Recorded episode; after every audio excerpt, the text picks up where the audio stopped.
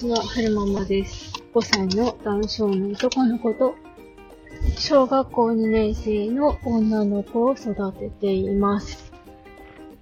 今日は、2022年7月25日月曜日に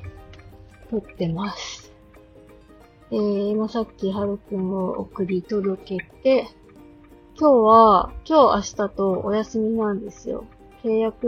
の都合上今2週間のお休みに入っていて、えー、明日までお休みで、明後日からまた職場復帰なんですけれども、えー、いろいろやらなきゃいけないことを話していきたいなと思って、今ちょっと自宅に向かいながら、えー、いろいろあっちこっち寄りながらやらなきゃいけないことを話していきたいなと思ってるところなんですけれども、えーと、自己紹介の、熱烈自己紹介の続きをね、取っていこうかなって思います。えーと、赤ちゃん編をお話ししたので、今回はその続きのどうしようかな。どっからどこまで話したらいいかな。大分で生まれて、大阪でちょっと過ごして、秋田に帰ってきてからの、そうね。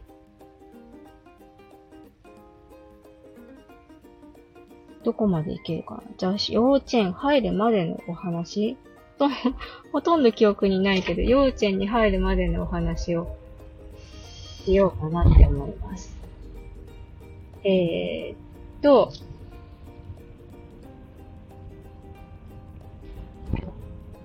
うんと、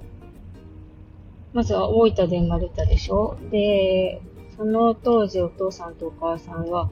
えー大阪に住んでたから、うんと、お母さん里帰りして大分で私のこと出産して、で、大阪に戻ってきて、で、大阪のアパート引き払って、秋田の実家に、お父さんの実家に帰ってきました。で、妹が生まれるまでは、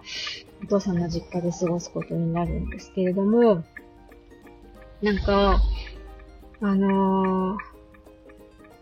おじいちゃん家はお店をやってたので、あのーそこでもね、いろんな方々に可愛がっていただけたみたいです。なんか、おじいちゃん家に遊びに行くたんびに、あら、はるままちゃん大きくなって、とか、よく言われるんですよ。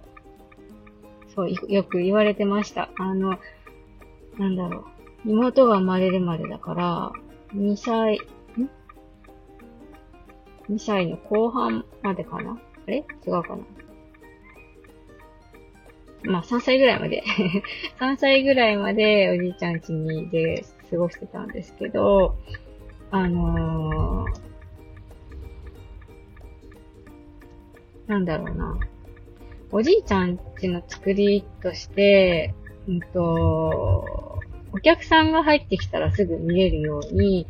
お店のすぐ近く、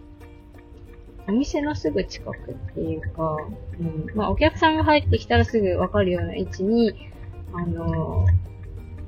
部屋があって、で、そこでおじいちゃんとおばあちゃんがだいたい過ごしてるんですよね。テレビがあって、外流しがあったりとかして、で、多分、私なんかもそこで過ごすことが多かったと思うんですけど、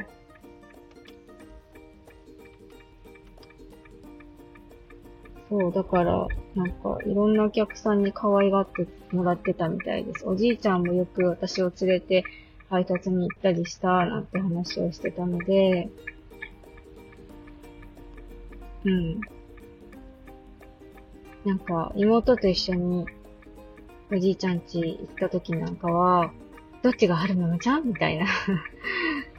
私が可愛がってた春ママちゃんはどっち？みたいな感じでお話しされることが多かったですね。で、うんと、お父さんは、その当時何をしてたかっていうと、おじいちゃん家の一角を、あの、薬コーナーに、お薬コーナーにして、お薬売ったりしてたみたいですね。で、お母さんから聞いた話によると、その当時のお父さんは、結構なんか、悶々としてたらしくて、お薬は一角、おじいちゃんちのお店の一角は借り、お一角を借りてお薬は売ってる、売ってたんですけど、そんなにお客さんがたくさん来てたわけじゃなかったのか、なんか、うんと、奥の方で寝てたりとかして、お母さんの目からは仕事してないように見えたりしてたんじゃないのかなとは思うんですけど、なんか、割と混沌とした時期だったみたいですね、お父さんとお母さんにとっては。で、何が原因でそうなったのかわかんないんですけど、あのー、秋田に戻ってきてから妹が生まれるまでの間、お母さんがちょっと鬱になっちゃったりとかもあったみたいです。で、なんか、家事、育児が手につかなくなったのかな。で、おばあちゃんが、えっと、あなたは、そんな、なんだろうな。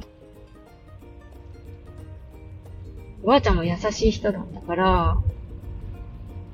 休んでていいから、みたいな感じで、私の世話をしてくれたりとかしてたみたいですね、おばあちゃんが。で、妹ができて、で、徐々にお母さんの精神を回復。なんだ今のなんかネズミみたいな走ってったよ。大きい、モルモットみたいな。びっくり。よいしょ。そう、なんか妹ができてから、そのうつの症状が軽くなってて、みたいな話もしてましたね。で、そのおじいちゃん家で過ごしてた3歳までの記憶っていうのはほとんどなくって、覚えてるのは、妹が生まれるからで、お母さんが、えっと、大学病院に入院してた時に、おじいちゃんと一緒に手をつないで大学病院に行ったっていう、そういう記憶だけは残ってるんですけど、うん、そこだけで、他の記憶は全くないんですよね。お姉ちゃんなんかは、娘のお姉ちゃんなんかは、あの、割と記憶力がいい方だから、その、2歳とか3歳の時に乳児園で過ごしてた記憶なんかも残ってるんですけど、